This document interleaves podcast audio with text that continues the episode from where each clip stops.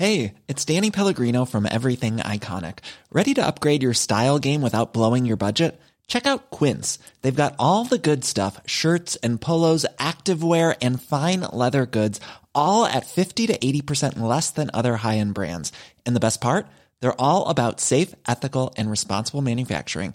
Get that luxury vibe without the luxury price tag. Hit up quince.com slash upgrade for free shipping and 365 day returns on your next order. That's quince.com slash upgrade. Quand on parlait de slip chauffant et des gens qui utilisaient un slip chauffant, moi je voyais ça comme un truc complètement fou, bizarroïde. Et en fait, à force de rencontrer des gens qui utilisent ça, euh, bah, à la fin ça te paraît complètement euh, commun. Donc t'as pas du tout la même vision à la fin.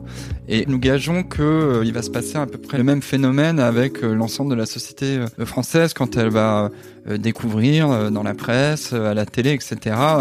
parmi ses proches, des gens qui bah, qui se contraceptent avec des moyens finalement assez simples.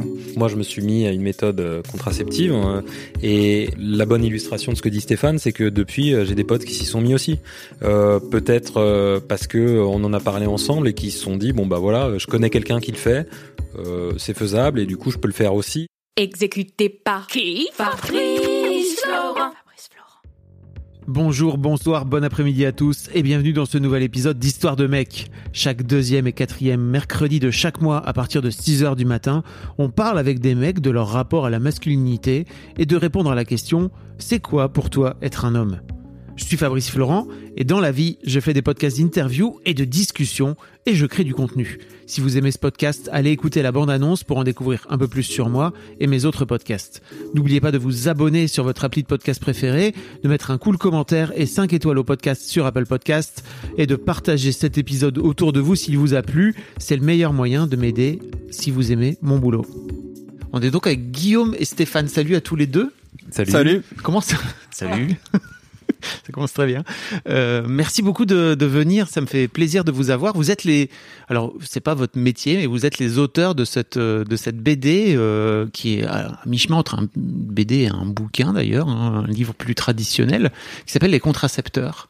Euh, les contraceptés. Les contraceptés. Ouais. Mmh, les contracepteurs sera le volume 2. Ça commence ouais. on va prendre le ciseau va, voilà. et la hache Je... et euh, on va passer à la phase 2 de notre projet pour voilà. mettre fin au patriarcat. Je... Et c'est il y a la méthode douce. Ouais dans le volume 1 et la méthode dure dans le volume 2. Sauf si, le, sauf si le, la méthode, le livre 1 se vend assez et les gens sont s'y mettent tous, bah il n'y aura pas besoin du 2. Vous n'aurez pas besoin. Non, dans ce cas-là, on reste dans le cadre de la social-démocratie pour notre projet. Sinon, c'est la dictature. Les contracepteurs, j'adore. On est au courant, putain, je suis désolé. c'est parfait. Très, très bien. Ça va très bien, Guillaume. Euh... pourquoi ça il, il, me trouve un tempérament un peu dictatorial. Lui, lui, ah. c'est, lui, c'est pourquoi. ok. comment vous êtes, euh, comment vous êtes rencontrés tous les deux euh, On était tous les deux journalistes à l'AFP euh, pendant jusqu'en 2015-16. Euh, c'est ça. Et, euh, et, puis Stéphane est, parti, mais euh, on a eu le temps de devenir potes avant et de faire pas mal, de, passer pas mal de temps ensemble, notamment au week-end, en famille, entre amis, etc. Et, ça s'est fait comme ça. Ok, d'accord. Il ouais, n'y a, a, pas beaucoup de mecs cool à l'AFP et euh, Guillaume en fait partie, donc forcément ça, a été, euh, ça s'est fait euh, naturellement. Je suis obligé de démentir. ah oui, t'as pas, pas vraiment le choix vis-à-vis des autres collègues. donc, d'où vous vient cette, cette idée de projet est-ce que est-ce que ça se passe exactement comme vous le racontez dans le livre, c'est-à-dire, enfin vraiment le bouquin est en gros une le, le, le, récit de votre de votre enquête finalement, donc ça ça marche plutôt pas mal. Est-ce que ça se passe exactement comme comme vous le racontez dans le dans le bouquin? Ça se passe euh, à la fois euh, de c'est à la fois très proche et il y a des petites différences. Okay. À la base, euh, je m'intéresse au sujet parce que euh, on va avoir un enfant avec euh, ma copine et euh, on se dit qu'est-ce qui va se passer après. Donc moi je commence à regarder. Enfin, on se dit bah qu'est-ce que tu vas prendre? Et puis je regarde quand même et puis je me dis bah tiens, je me suis jamais posé la question de ce qu'il existait pour moi. Et je commence à regarder, et puis euh, lors d'un de ces innombrables week-ends dans la, la, maison de campagne euh, de Stéphane, on se dit, euh, on en parle, on en rigole, et puis quelques temps après, Stéphane m'en reparle à moi. Il m'écrit un mail pour me dire que le projet sur lequel j'ai envie de me lancer, ça le botte. Et donc voilà, ça, ça, ça diffère un peu de la BD, mais en fait très vite on en parle à tous nos potes lors d'un de ces week-ends et notamment à toutes nos copines. Et euh, les réactions qu'elles ont et le, fait qu'elles nous acculent un peu devant nos nos contradictions de, de, mecs qui se prétendent féministes, euh, euh, elles sont bien réelles et, voilà et elles viennent nous dire mais qu'est-ce que ok c'est super de vouloir parler de contraception masculine dans un bouquin mais en fait qu'est-ce que qu'est-ce que tu fais? Est-ce que tu vas faire quelque chose toi? Et là on est un peu en difficulté et ça c'est le chapitre 1.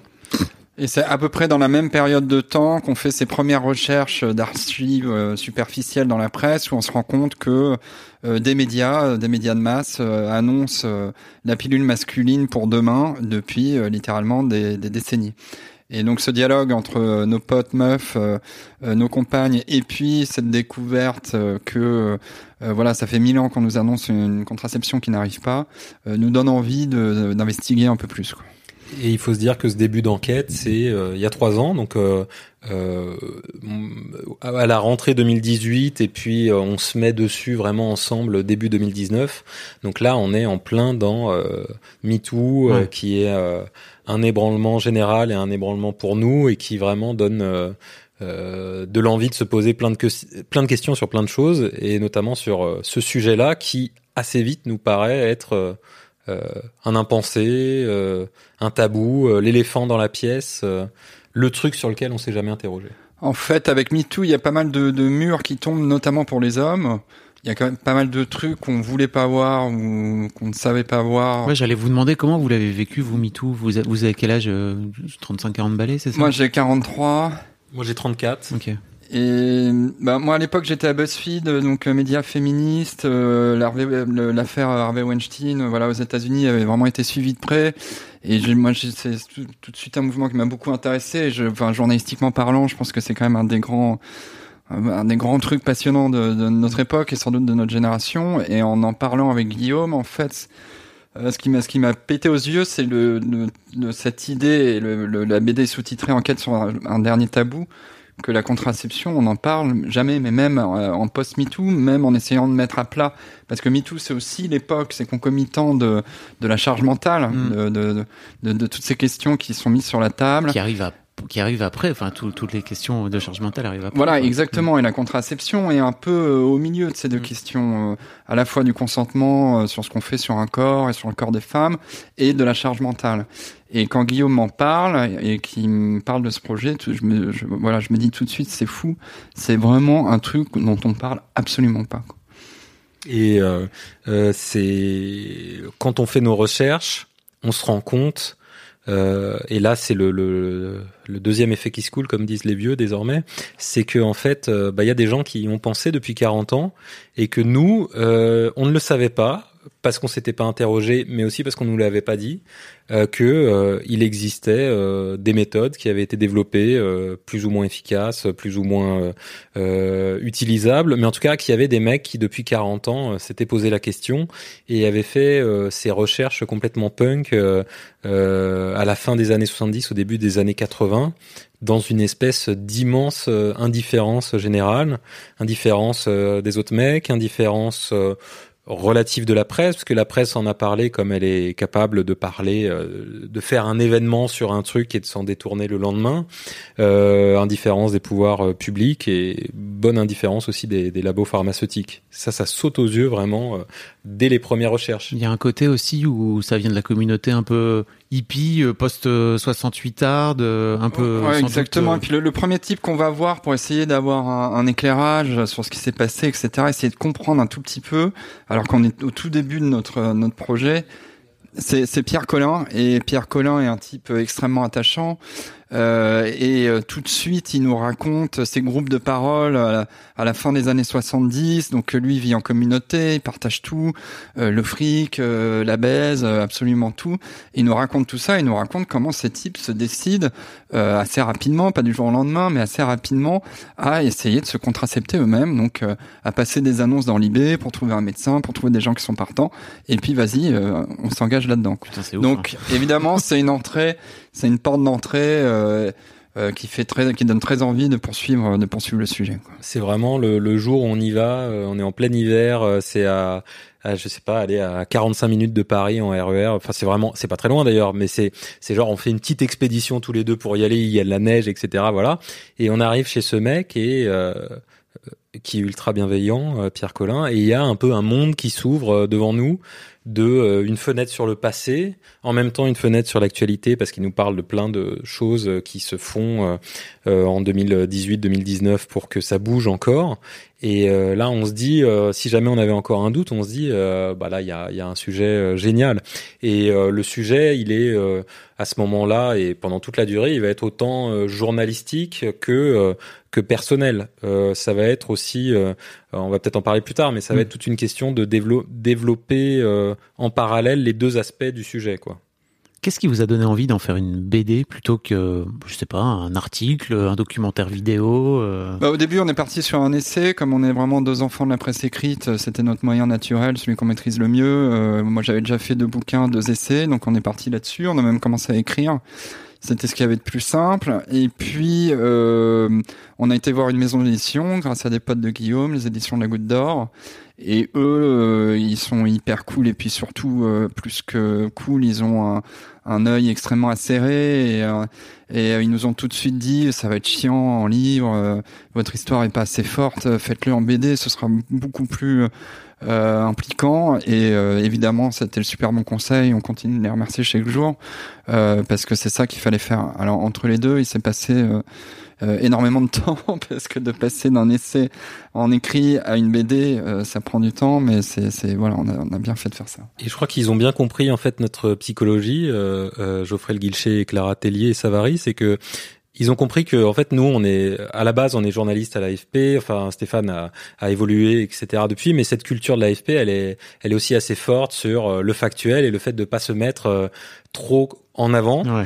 Et euh, ils ont compris que du coup, on aurait peut-être un peu du mal à, à mettre du nôtre dans, dans, un, dans un essai et qu'on choisirait la forme essai pour justement pas trop euh, parler de nous. Et en fait, euh, je pense qu'ils nous ont fait un petit, une petite prise de judo en nous faisant faire une BD dans laquelle en fait on était forcé de euh, se mettre euh, en, En avant, de parler de nous. Mm. Ah, c'est s'exposer. ça qui s'est passé. C'est ça qui s'est passé. Ah, putain. Et euh, du coup, on s'est retrouvé à, à se parler sans cesse pendant la scénarisation de la BD pour se dire bon bah en fait il faut parler de toi, il faut parler de moi. Le fil rouge de cette histoire, c'est nos parcours et l'honnêteté qu'on aura à parler de nos ressentis, de nos difficultés aussi beaucoup. Euh, c'est ça qui va euh, nouer euh, une confiance avec le lecteur. Oui, parce qu'au final, ce qui est intéressant dans cette BD, c'est que vous racontez votre histoire à vous en même temps que vous racontez votre comment dire vo- votre votre enquête, enfin que votre enquête avance quoi.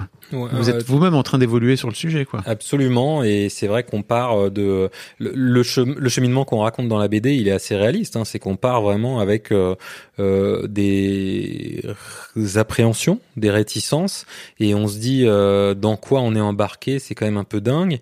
Et puis euh, comme tout, enfin, un phénomène assez naturel se produit, c'est qu'on rencontre des gens qui pratiquent, on rencontre des gens qui, qui font ça depuis 40 ans ou qui euh, ont décidé de s'y mettre. Euh, on se rend compte que tout va bien pour eux, qu'ils sont humains, que leur démarche elle est vachement intelligente et du coup on, évo- on évolue beaucoup à leur contact. En fait, c'est comme tout. Il faut bien se dire que euh, on on a une vision des choses qui évolue complètement à partir du moment où tu rencontres des gens qui l'ont fait. Et donc, quand on s'est lancé là-dedans, quand on parlait du slip chauffant et des gens qui utilisaient un slip chauffant, moi, je voyais ça comme un truc complètement, Ouais. complètement fou, bizarroïde, euh, euh, improbable, quoi. Et en fait, à force de rencontrer des gens qui utilisent ça, euh, qui sont des gens, euh, ils se trouvent en plus très souvent euh, bienveillants, avec une certaine douceur. Euh, bah, à la fin, ça te paraît complètement euh, commun. Donc, t'as pas du tout la même vision à la fin. Et on gage, nous gageons que euh, il va se passer à peu près la- le même phénomène avec l'ensemble de la société française quand elle va découvrir dans la presse, à la télé, etc. parmi ses proches, des gens qui bah, qui se contraceptent avec des moyens finalement assez simples. Et c'est aussi l'une des raisons pour lesquelles moi j'ai fait ce podcast, c'est de faire parler en fait euh, d'une manière générale, parce qu'il n'y a pas vraiment de meilleure façon de de, de, libérer la parole, comme on dit. Je, je déteste, ce- je- j'arrive, j'arrive plus avec ce terme de Ouais. libérer la parole, mais bref. En tout cas, l'idée, c'est vraiment de se dire, bah, en fait, plus on en parle, plus on, a- on donne aussi l'accès à, à l'information, quoi, finalement. Bah moi, euh, donc moi je me suis mis à une méthode euh, contraceptive. hein. Bravo. Tu Et, racontes dans le. euh, et on le raconte dans le dans le livre. Mais euh, la bonne illustration de ce que dit Stéphane, c'est que depuis euh, j'ai des potes qui s'y sont mis aussi. Euh, Peut-être euh, parce que euh, on en a parlé ensemble et qui se sont dit bon bah voilà, je connais quelqu'un qui le fait, euh, c'est faisable et du coup je peux le faire aussi. Et ça c'est une espèce de bouche à oreille qui fait que des choses deviennent un peu plus larges et et, et un peu plus généralisées. Pour revenir un petit peu à ce, ce fameux groupe euh, des années 80, là, il y a, not- il y a notamment une asso, c'est ça, qui s'appelle euh, L'Art des Coms. L'Art des Coms, euh, qui est un- une association de mecs qui se, re- qui se regroupent et ils ont, euh, enfin, les mecs ont 40 piges d'avance sur euh, sur la société actuelle, quoi. Clairement, ils sont en plein dans toutes les prises de tête de euh, la paternité, euh, les, les, la place du mec dans l'avortement. euh, c'est un sujet que j'avais traité sur. euh, j'ai j'ai tenté hein, dans mon podcast de faire euh, les mecs, envoyez-moi des comment vous avez vécu euh, l'avortement de votre copine. Le podcast il est super écouté. J'ai reçu cinq témoignages. Ouais. Ouais. C'est-à-dire que, que dalle, vraiment, rien Ouais. du tout. Mais c'est, ça prouve aussi qu'il y a aussi un énorme tabou. Et à l'époque, ils avaient monté, les mecs avaient monté un fanzine, c'est ça euh? Ils avaient monté, ouais, euh, absolument, euh, qui a eu 80. euh, quelques numéros et puis surtout une une petite structuration avec des groupes locaux, des relais. euh, euh, ils avaient parlé à la presse un peu, on les voit dans des émissions avec euh, avec Philippe Bouvard euh, sur euh, Antenne 2 dans les dossiers de l'écran, donc quand même des, des bonnes Ah ouais. grosses émissions. Et puis ils se sont mis en contact avec euh, quelques médecins euh, complices qui les ont euh, accompagnés pour euh, trouver des solutions. Mais ça ça part vraiment de pas grand chose. Hein. Ça part de mecs qui racontent qu'ils se prennent des tatanes par leurs copines féministes euh, qui leur disent bougez-vous, euh, faites des choses, ce qui est à peu près exactement la même chose que les mecs qui se contraceptent aujourd'hui euh, pour. Généralement, ça part de là. hein. Voilà, ça part de Mm. là. Et euh, et ils réfléchissent à tout ça et puis ils essayent de, ils se ils se font des groupes en non mixité, euh, des groupes d'hommes pour parler. Et puis euh, ils se mettent à, à essayer de d'agir concrètement euh, sur un sujet euh, assez concret et encore peut-être plus concret à l'époque, euh, les difficultés de la pilule. Et, et c'est ouais à la base vraiment de tout ça, c'est des groupes de parole et c'est c'est assez génial parce qu'on a pu récupérer des cassettes avec des heures de de discussion et c'est vraiment pour ceux qui l'ont lu, euh, qui ont lu la BD Pénis de table euh, qui est sortie euh, chez Steinkiss euh, il y a- On quelques années. euh, Cookie Calcaire, je vous mettrai un lien dans, Ouais, dans les notes si vous voulez aller et c'est vraiment ça euh, avant l'heure et c'est assez euh, révolutionnaire dans, dans l'esprit. Alors il y a des trucs qui sont très datés dans la, dans la façon de parler. On est, on est clairement, même si on est des, des gens euh, particulièrement euh, progressistes, on a des façons de parler qui sont clairement euh, pré-MeToo. Euh, mais c'est c'est fascinant de faire cette plongée dans ces groupes de parole. Groupe de parole effectivement en non mixité avec cette cette idée de allez allez-y on laisse on laisse filer on se dit tout quoi. Qu'est-ce que ça vous inspire, vous? Ah, on se dit que euh, je vais pas, je vais pas dire que j'ai perdu euh, 35 ans de ma vie, euh, 34 ans de ma vie à, euh, avant de découvrir ça, mais je me dis euh, que vraiment il y a, il y a un chemin qui peut être parcouru et que ce genre de choses, de témoignages, euh, il est vraiment utile euh, pour euh, à entendre pour euh, pour euh, tout mec euh, de, de 2021 de se dire bah en fait c'est possible d'être aussi euh, euh, ouvert là-dessus, de parler, de de, de parler de faiblesse, de parler de difficultés, je sais pas, voilà, de, de et puis surtout de parler euh, de sa sexualité de cette manière. Euh, les mecs parlent tout le temps de cul, Oui, de sexualité, performance. de performance, mais sous l'angle de la performance, sous l'angle de euh, de, de voilà de, de- du concours euh, quasiment et là c'est vraiment un tout autre regard et je pense que c'est un regard qui qui sort euh, les mecs de cette cette emprise en fait qu'ils ont sur eux-mêmes que la masculinité a sur Mm. la masculinité toxique a sur Ce eux qu'on appelle la de masculinité les, les toxique. contraindre à, euh, à à faire les choses que d'une seule manière et à voir les choses que d'une seule manière. Ça, c'est vraiment euh, euh, ces cassettes et, et cette enquête, ça nous ça ouvre un champ de possible assez fort pour nous. Et, et au cœur de la, de la toxicité ma- masculine, je pense qu'il y a l'idée du sachant, c'est-à-dire je sais les choses et j'ai pas besoin d'en discuter avec les autres, j'ai pas besoin de poser des questions aux autres. On le voit très bien quand on devient euh, père. Euh, de facto, on est complètement à poil parce qu'on évolue dans une société où il n'y a pas ce truc qu'il y a entre les grands-mères et les mères, entre les mères et sa fille, etc. Un espèce de passage de relais. Nous, euh, venant de ces sociétés traditionnelles, en fait, euh, bah, ton père t'apprend que dalle.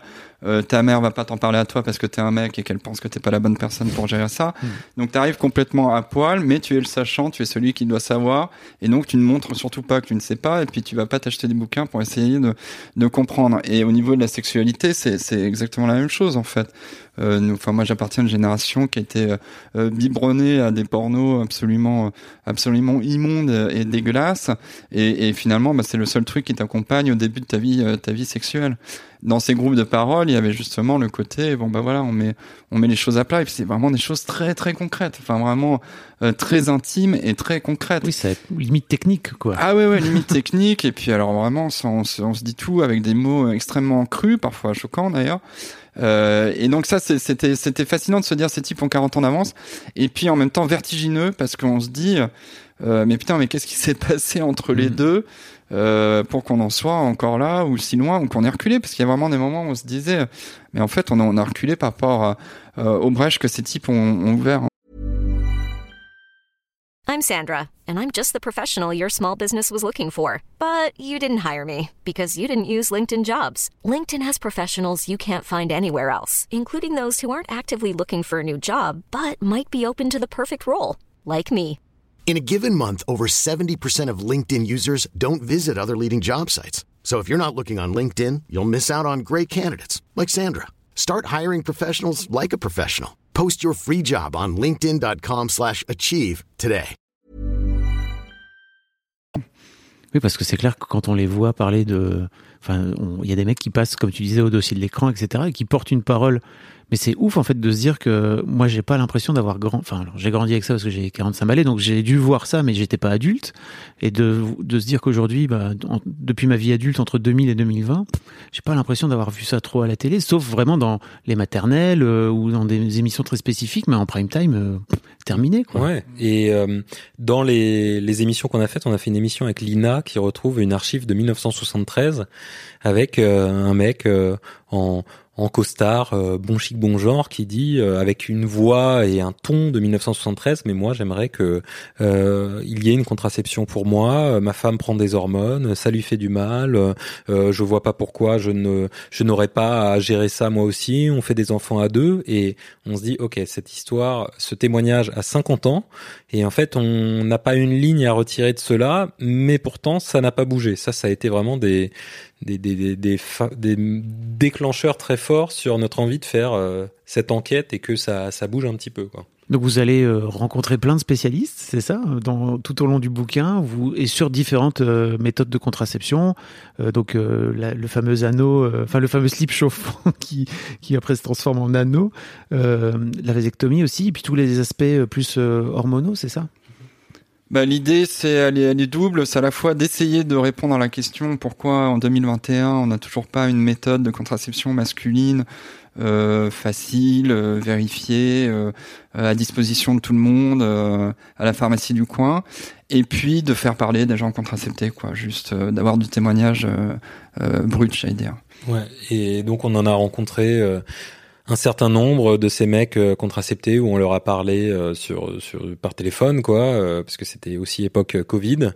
Et ils nous racontent des choses extrêmement simples comment leurs copines galèrent comment ils ont cherché sur internet comment ils ont été contraints de contourner le pouvoir médical pour se lancer eux-mêmes dans quelque chose qui quoi qu'on en dise paraît un peu aventurier quoi. Et on rencontre ces gens-là qui sont fascinants et puis on rencontre ouais tout un tas de, de spécialistes. Alors euh, il y a il y a des militants dans ces spécialistes, il y a des chercheurs, il y a notamment une chercheuse euh, néerlandaise Nelly Houtschorn qui a écrit un bouquin assez fascinant sur euh, l'échec de l'invention de la pilule pour les hommes. Euh, puis il y a des politiques aussi parce que on voulait confronter nos recherches et notre enquête à une réponse politique. Et le l'absent, c'est le. Alors, il y a des médecins aussi Mais euh, le grand absent, c'est euh, le labo pharmaceutique, le ou les labos pharmaceutiques. Euh, aucun n'a répondu à nos demandes de réponse. En plus, on n'a pas forcément besoin d'eux. C'est ça le pire, c'est qu'on se rend compte aussi que. Bah, on se doute bien de, on euh, se doute bien de ce qui s'est passé, mais on, on aurait préféré quand même avoir quelqu'un euh, qui, qui ait connu euh, tout ça de l'intérieur, qui aurait pu nous dire.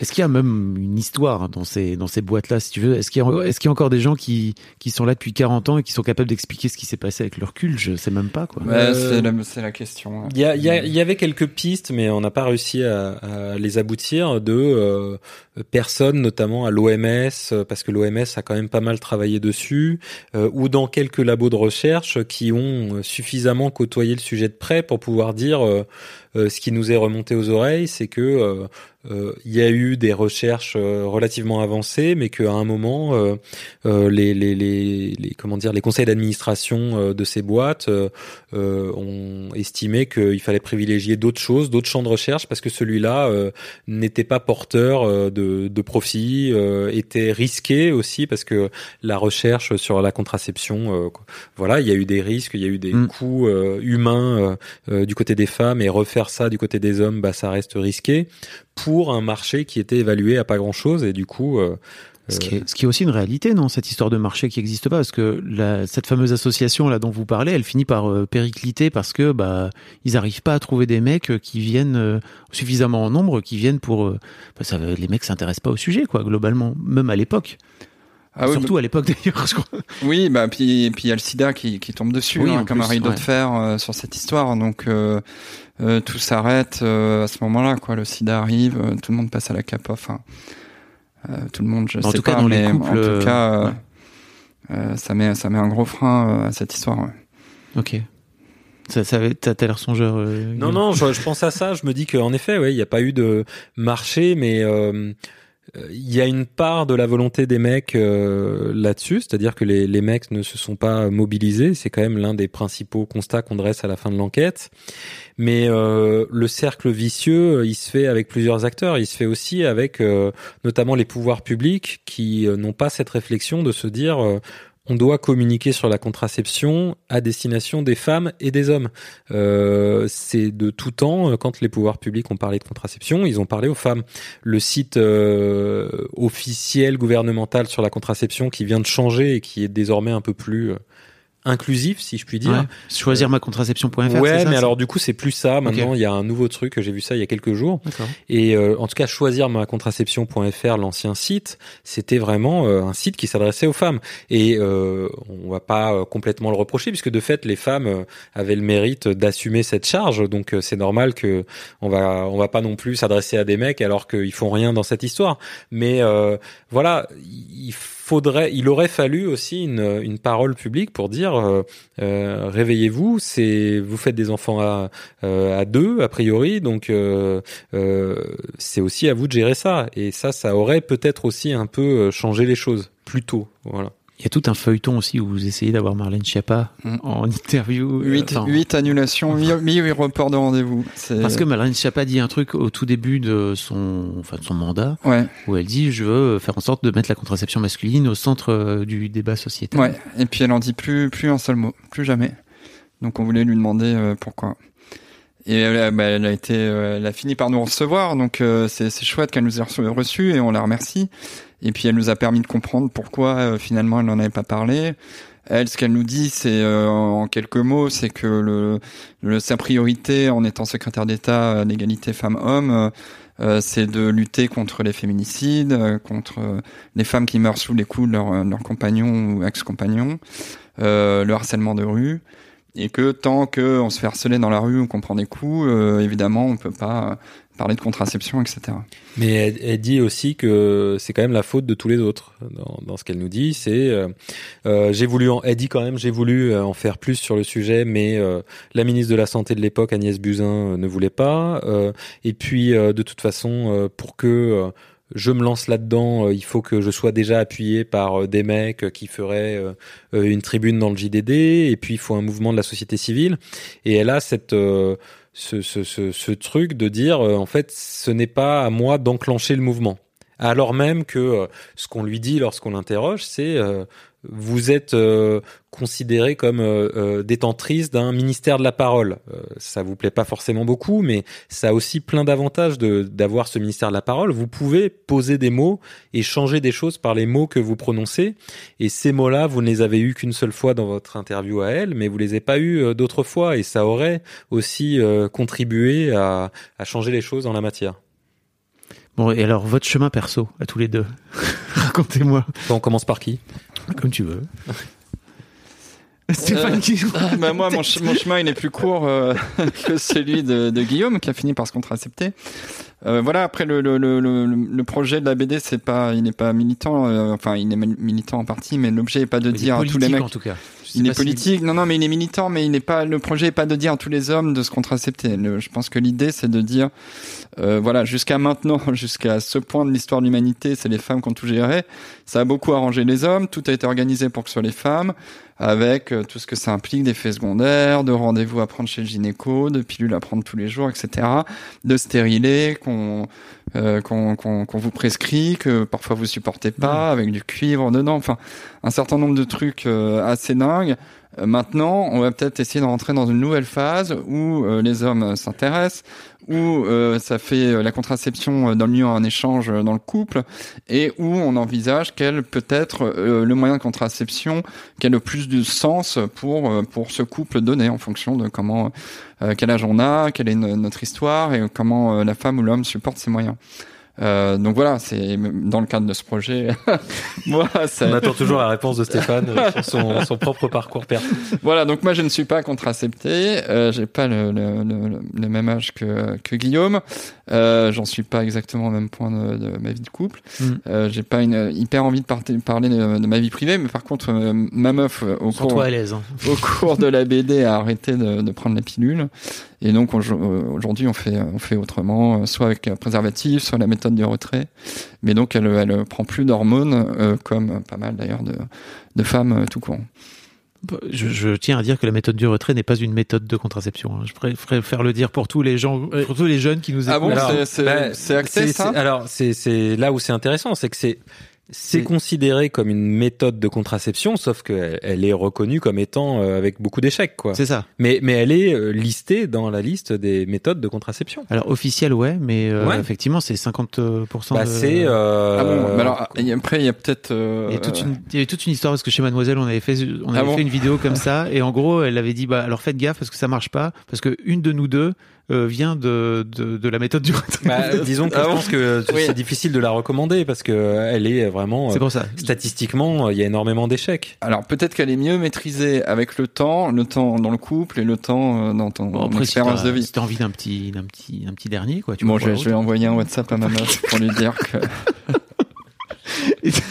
Mais d'ailleurs, vous prenez le, enfin, et toi donc Guillaume, t'as, toi, t'as adopté le l'anneau, c'est ça, Ouais. l'anneau contraceptif. C'est le bon terme. Et vous terminez, euh, vous terminez la BD par vous prendre le chou en fait. Ça, c'est vrai. Non, mais parce que parce qu'il se- fallait une fin. Ouais, et on se, non mais on se tire la bourre euh, quand même. euh, On se, rac- on se, on se chamaille beaucoup euh, au début de, de notre entretien. euh, Stéphane a, a laissé entendre que j'étais un dictateur. Euh, Non mais on s'est, on s'est, on s'est frité, ouais, pendant la, pendant la BD, mais pas méchamment, mais parce Oui. que euh, euh, voilà, à des moments, euh, euh, un tel est persuadé que le mot qu'il veut mettre euh, à tel endroit de la BD est beaucoup plus malin que celui choisi par l'autre. Donc voilà, puis quand on, quand on bosse pendant trois ans sur un projet qui en plus implique quelque chose de complètement nouveau pour nous deux, à savoir une mise en BD qui nous paraissait être l'affaire d'un mois et qui en fait a duré un an et demi parce que c'est c'est un vrai boulot de dingue. Et bah ça, voilà, ça, ça a fait euh, des choses comme ça. Non, ce qui est horrible, il faut le dire, sur la fin de la BD, on, on- donc il y a une petite pique, une petite blague euh, sur le mot euh, woke, hein, où je lui dis que c'est Mr. Woke Ah oui. Et machin, et on l'a fait, je sais pas quand, il y a On un fait an. en juin, où- je pense. euh, ouais. euh, Et depuis, c'est devenu ouais, même avant juin, limite une insulte. Ouais. C'est ça. Et depuis, c'est devenu une insulte. Alors que, alors, c'est utilisé dans la BD un peu comme une insulte, mais très gentille. Mais parce qu'à l'époque, ça l'était pas du tout. C'était, Ouais. c'était Bah, quelque chose de très positif. Pour de- expliquer d'où ça vient, ça vient des US où c'est en gros un terme pour te dire que t'es un peu éveillé. À... Oui, et que tu fais attention euh, aux gens, voilà, qui sont victimes de À discrimination, place, qui sont oppressés, et que c'est pas parce que toi, euh, t'es pas concerné directement, que euh, tu fais pas attention à, à, à ceux qui te qui te racontent ces oppressions. En Euh, France, et on a décidé d'en faire une insulte. Enfin, en tout Eh ben, cas, le, terme a été politisé Ouais. ces derniers mois. Jean-Michel. Blanquer a décidé d'en faire une insulte Ouais. et ça marche, euh, ça marche euh, pas mal. Mm. Euh, Enfin bon bref, je vais pas m'étendre, mais euh, mais voilà, en tout cas, il faut replacer le- la chute de la BD dans le contexte de l'époque, faire un travail d'historien. Et à l'époque, être woke, c'était une qualité. Aujourd'hui, par un truchement qui me paraît complètement dingo, c'est devenu euh, quasiment une insulte pour une partie euh, euh, de la France, qui est sans doute pas celle qui nous intéresse le plus. Mais Non, euh, mais voilà. Nous ne sommes pas des blanqueristes.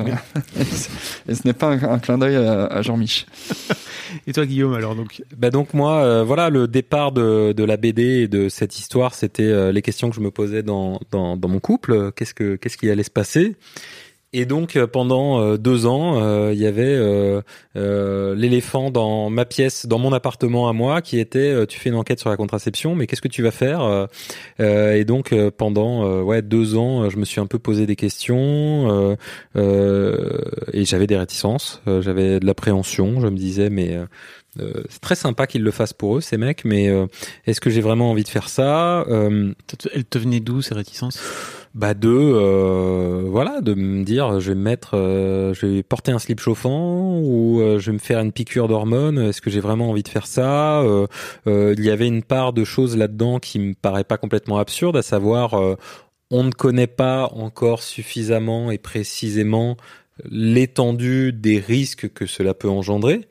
Euh, la différence avec les nanas, c'est qu'on connaît l'étendue Ouais. des risques que cela peut engendrer. Et du Chez les mecs, voilà, ça. Ça veut pas dire que une fois qu'on aura toutes les études, euh, euh, il y aura rien parce qu'il y aura possiblement des choses, mais il y avait un peu de doute là-dessus. Mais après, c'était, il y avait aussi un truc lié à euh, l'éducation de mecs, euh, le fait qu'on n'est pas habitué à avoir une médicalisation de son corps, euh, un regard médical sur soi, et que et que voilà, ça a mis, ça a donc mis du temps à, à accoucher et euh, finalement euh, euh, le fait que je rencontre le, le le mec Maxime Labrie qui a qui a développé l'anneau, euh, que on parle avec pas mal de mecs euh, qui se qui utilisent une contraception, c'est devenu euh, quelque chose qui est rentré dans le champ des possibles et donc euh, je m'y suis mis bah il y a un an. Euh, voilà, donc j'ai, euh, je porte un anneau euh, depuis un an et euh, depuis un an. Là, tu nous parles et tu et, portes un et anneau. voilà, et euh, ma voix euh, serait à peu près la même si je ne l'avais pas, je crois. Euh, euh, non, et ce qui est dingue surtout, c'est que je me dis depuis un an euh, que c'est quand même extrêmement simple cette histoire et que euh, voilà, euh, jusqu'à preuve du contraire, enfin ça, ça marche déjà. euh, c'est jusqu'à preuve du contraire, c'est réversible. Ça a été quand même pas mal euh, testé sur euh, plus de 1500 cycles potentiels euh, de fertilité. Il y a eu des études scientifiques pour dire que c'était réversible. Et puis c'est c'est vraiment extrêmement simple quoi. Le seul effet secondaire répertorié à à la méthode que j'utilise, c'est euh, des démangeaisons au début. Euh, Oui, parce euh, qu'il faut s'habituer, quoi. faut s'habituer, euh, voilà, ça passe vite. Faut faut apprendre à bien le mettre, mais mais à la fin, tu te dis, mais qu'est-ce que c'est qu'est-ce que c'est simple en fait? Et pour être très clair avec tous les mecs qui nous écoutent, tu n'as pas perdu de virilité. Bah, je crois pas. Non, mais euh, non, non, non. Et c'est c'est marrant parce que sur une sur une autre méthode de contraception, euh, la méthode hormonale, il y a quand même l'un des mecs à qui on parle qui l'utilise, qui nous dit mais euh, j'ai rompu avec euh, ma nana peut-être parce que elle trouvait que ça ça euh, accentuait euh, euh, des, des trucs de virilité, j'avais plus envie de faire l'amour, j'étais plus agressif, etc. Ce qui est quand même un peu à l'inverse de l'idée de euh, ce que pourrait être un mec contracepté dans Mhm. l'imaginaire commun.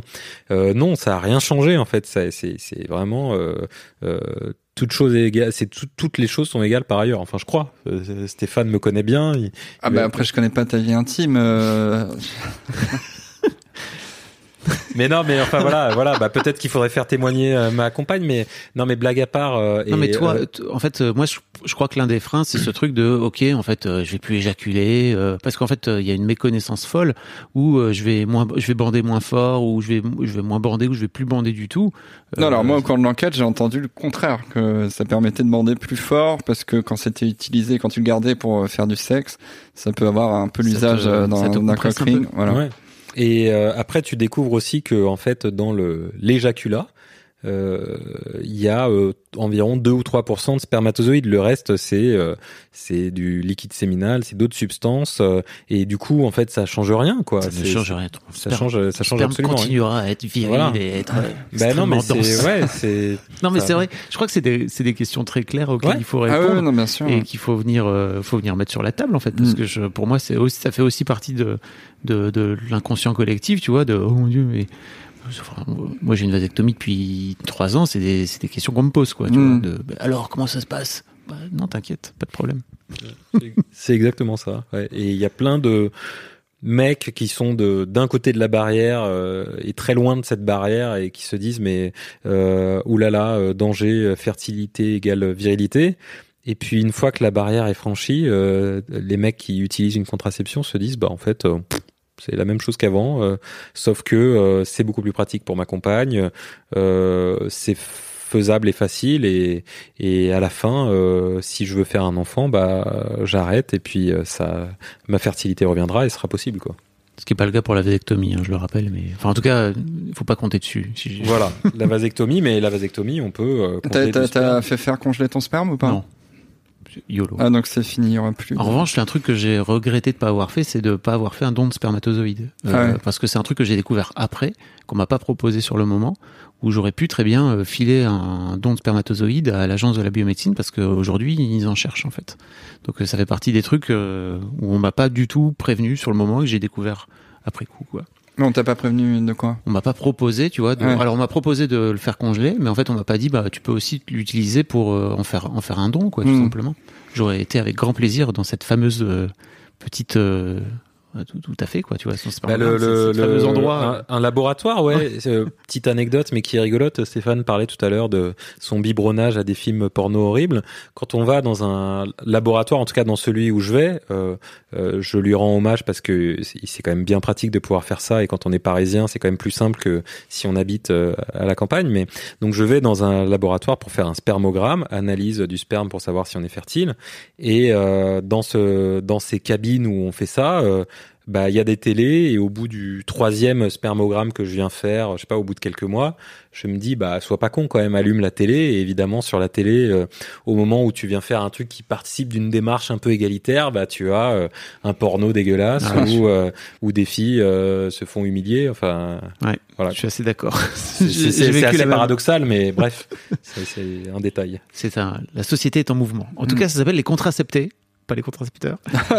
On garde ton titre. Il y a- il y aura pas de droit d'auteur. hein. meilleur comme titre fait, les contracepteurs. Euh, on peut le trouver en librairie euh, partout sur euh, sur internet. Alors là, il y a- etc. il y a une bonne rupture de stock euh, en ce moment. Ah, c'est vrai ouais. Ok. Et puis il y a des problèmes de papier, de pénurie de papier Ah oui, euh, c'est la post-Covid. C'est un peu la guerre du papier, mais il revient le 26 novembre. Ouais, il est encore dispo dans, dans quand même dans certaines librairies, mais euh, il est un peu plus difficile à trouver. Il se trouve quand même euh, sur internet pas trop difficilement si on passe par des libraires indépendants Ouais. notamment. Mais voilà, fin novembre, euh, il sera là euh, Bon cadeau en de masse. Noël.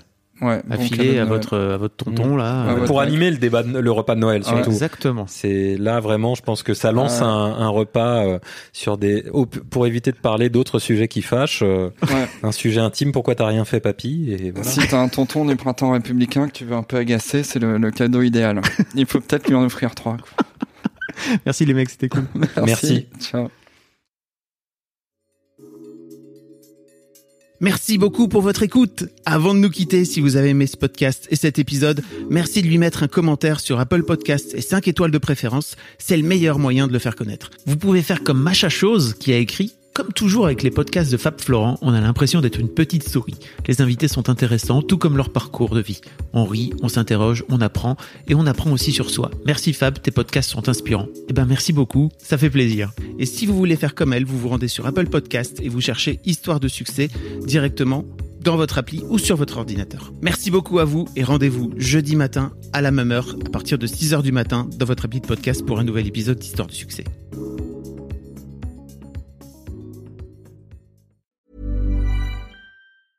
Hey, it's Danny Pellegrino from Everything Iconic.